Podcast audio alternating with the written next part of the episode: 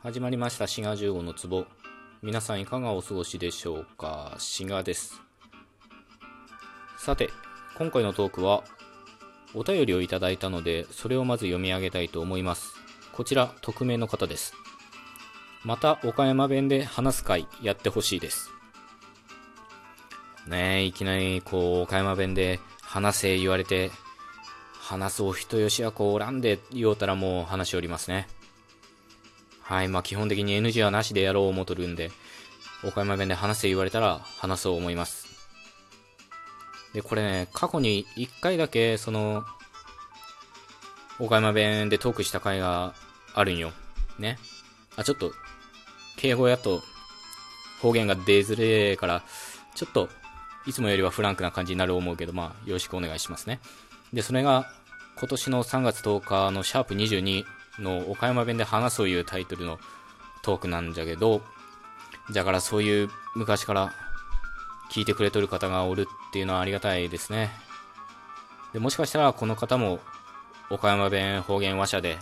懐かしい思うてこういうリクエストをくれたんかもしれません。で、何を隠そう。まあ僕自身も岡山弁方言話者じゃけ、まあネイティブスピーカーいうことで、岡山弁はペラペラです。で、何をテーマにして話そうかな思うたんじゃけど、まあ、いつもだったら、その言葉とか言語学についての話をようするんよ、この番組は。まあ、初めて聞いてくれとる方もおる思うから言う、簡単に言うと。で、その中で、まあ、岡山方言を一つの言語と見直してどういう特徴があるかみたいな話も何回かしとる思うんですね。ただ岡山弁でなんか言語学の専門的な話せ言われてもちょっとなんか変な感じがするけちょっと今日はそういう言葉とか言語学の話じゃのうてこのラジオトークでトークを配信する上で僕自身が何を考えとるかとか、どういうことを思うとるかみたいなことを話そう思います。じゃけ、まあ、今まで聞くバーじゃった人も、これから配信しよう思った時に、もしかしたら参考になるかもわからんし、なんかいまいち方向性が定まらんわみたいな人も、もしかしたら参考になるかもわかりません。繰り返しになるんじゃけど、まあ、この番組はその言葉とか言語学についての話をようするんよ。大して受けてもねえのに。ね。まあ、それでも聞いてくれとる方がおって、こうやって、ね、お便りもくださるいうんはすげえありがてえことです。ほいでも、もともとその、そういうつもりで、ラジオトーク始めたわけじゃのうて、最初はやっぱフリートークとか、雑談とか、そういう憧れはちょっとあったんです。あったけど、そういうフリートークとか雑談みたいなのを何回かやろう思ったことはあるけど、結局ね、おめえが言わんでも誰か言うとるわいうことで、なんかどうしてもそういう風に考えてしまうて、実際そうなる思うんですよ。例えば、僕自身変わった人間と言われるので、独自の視点で切り取りますとか言うても、たかが知れとんですよ、そんな。どうせおめえが言わんでも誰か言うとるは言うことになるんで、なんか自分で変わっとる思っとる人間ほど平凡なんですよね。じゃけもう、そういうのは一切捨てて、言語学とか、そういう、まあ、言語学の知識じゃったら、他の人に、まあ、勝てるじゃねえけど、まあ、勝ち負けじゃねえから、その人よりは多少秀でとるから、まあ、それで配信していこういうことでやっております。まあ、もちろん自分が言語学が好きでっていうのもあるけど、まあ、他と差別化するいう意味では、まあ、役に立ってるかな思います。じゃけね、その、例えば、そのトークの要素が3つあるとして、その声と話し方と知識みたいなのがあるとしたら、僕のトークはもう100%知識ですね。まあ、声が自分でいいとも思わんし、まあ、時々聞き取りやすい言うてくれる人はおるからそれはありがてえけど、自分では別にいいとも悪いとも思わっとらんけ、その、まあ、死ぬまで付き合っていくしかねえくらいにしか思っとらんから、まあ、声は別にどどうでもいいというか、もうそこは切り捨てて。で、話し方言うんも別に、構成とか何も考えとらんし、もうこのトークっていうか、この番組では一切その、原稿いうか、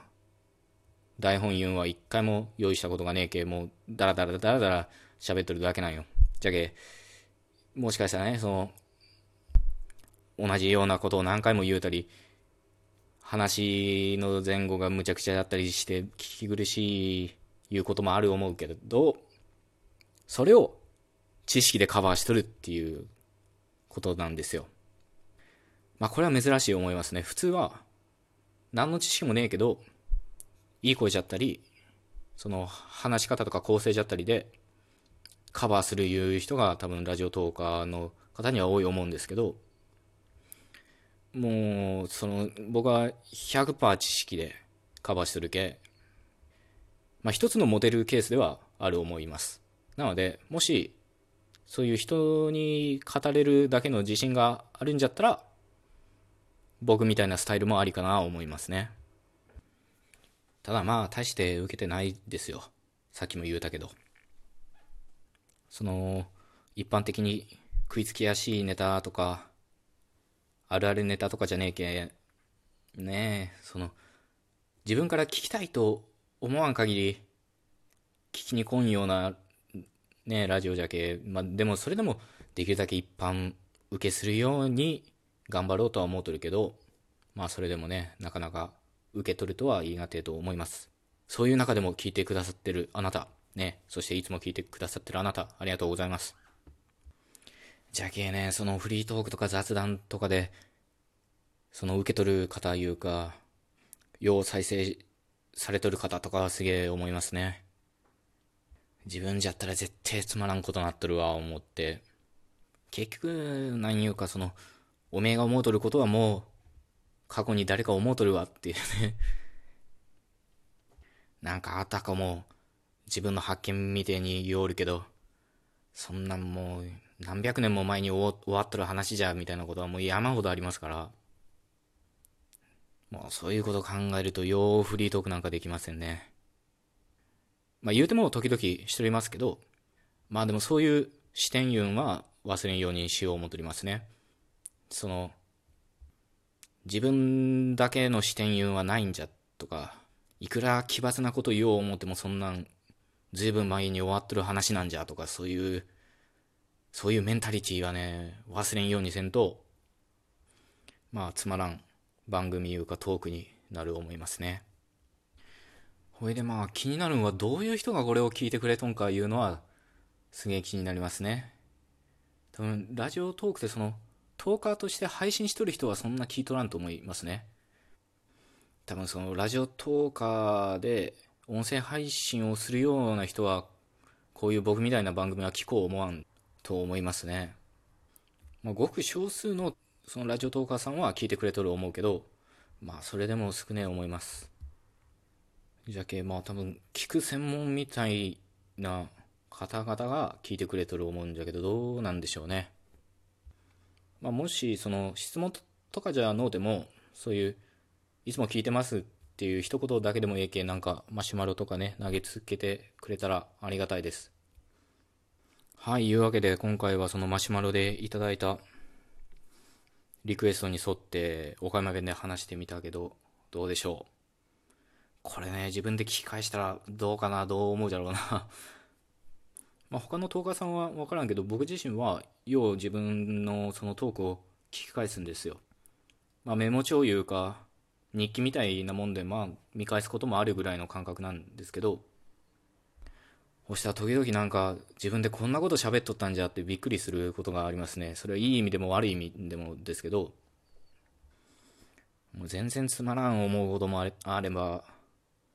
こんなことようペラペラペラペラ喋れるな思うこともあるんですよ。言うんがその、さっきも言うたけど、もう台本とか原稿みたいなのは一切ないんで、なんか後で聞き返して初めて気づくこともようあるんですね。じゃけ今回のトークも聞き直してみて、岡山弁下手になったなとかね、もしかしたら思うんじゃねえんか思っております。そういうわけでまた岡山弁で話せいうリクエストがあったら話そう思いますけど、逆に岡山弁なんかで話すないうリクエストがあったら、まあそれも考慮しよう思いますので、まあそういうことに限らず、マシュマロというか、お便りは募集しておりますんで、今後もよろしくお願いいたします。ほな、また会いましょう。